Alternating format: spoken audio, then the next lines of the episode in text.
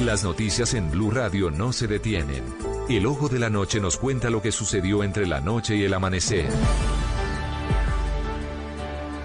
Mucho frío en la capital del país, estuvo lloviendo durante la madrugada en algunas zonas de la ciudad. Amanecemos con una temperatura de 8 grados centígrados.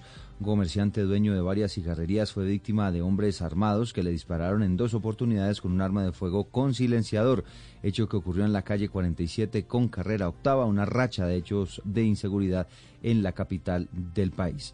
Los detalles con nuestro ojo de la noche, Eduardo Porras. Eduardo, muy buenos días para usted, buenos días para todos los oyentes de Blue Radio. Aquí está la información y los hechos más importantes ocurridos en esta fría Bogotá durante la noche y la madrugada y comenzamos en la calle 47 con carrera octava. Allí un comerciante del sector propietario de varias cigarrerías fue víctima de los delincuentes que lo abordaron, le dispararon en dos oportunidades con un arma con silenciador mientras se de una de sus camionetas y de allí remitido a un centro médico.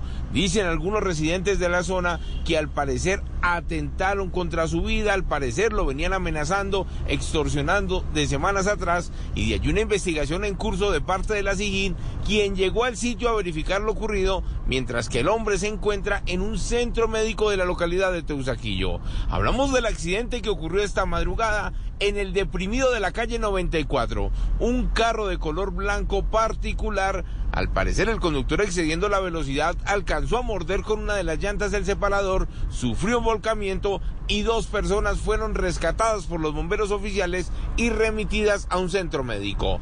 Y en unos minutos hablaremos del inédito robo que ocurrió en el norte de Bogotá. Un hombre se enfermó, se fue para el médico y mientras tanto los criminales le desocuparon su local. Ya les tengo detalles. Edward Porras, Blue Radio.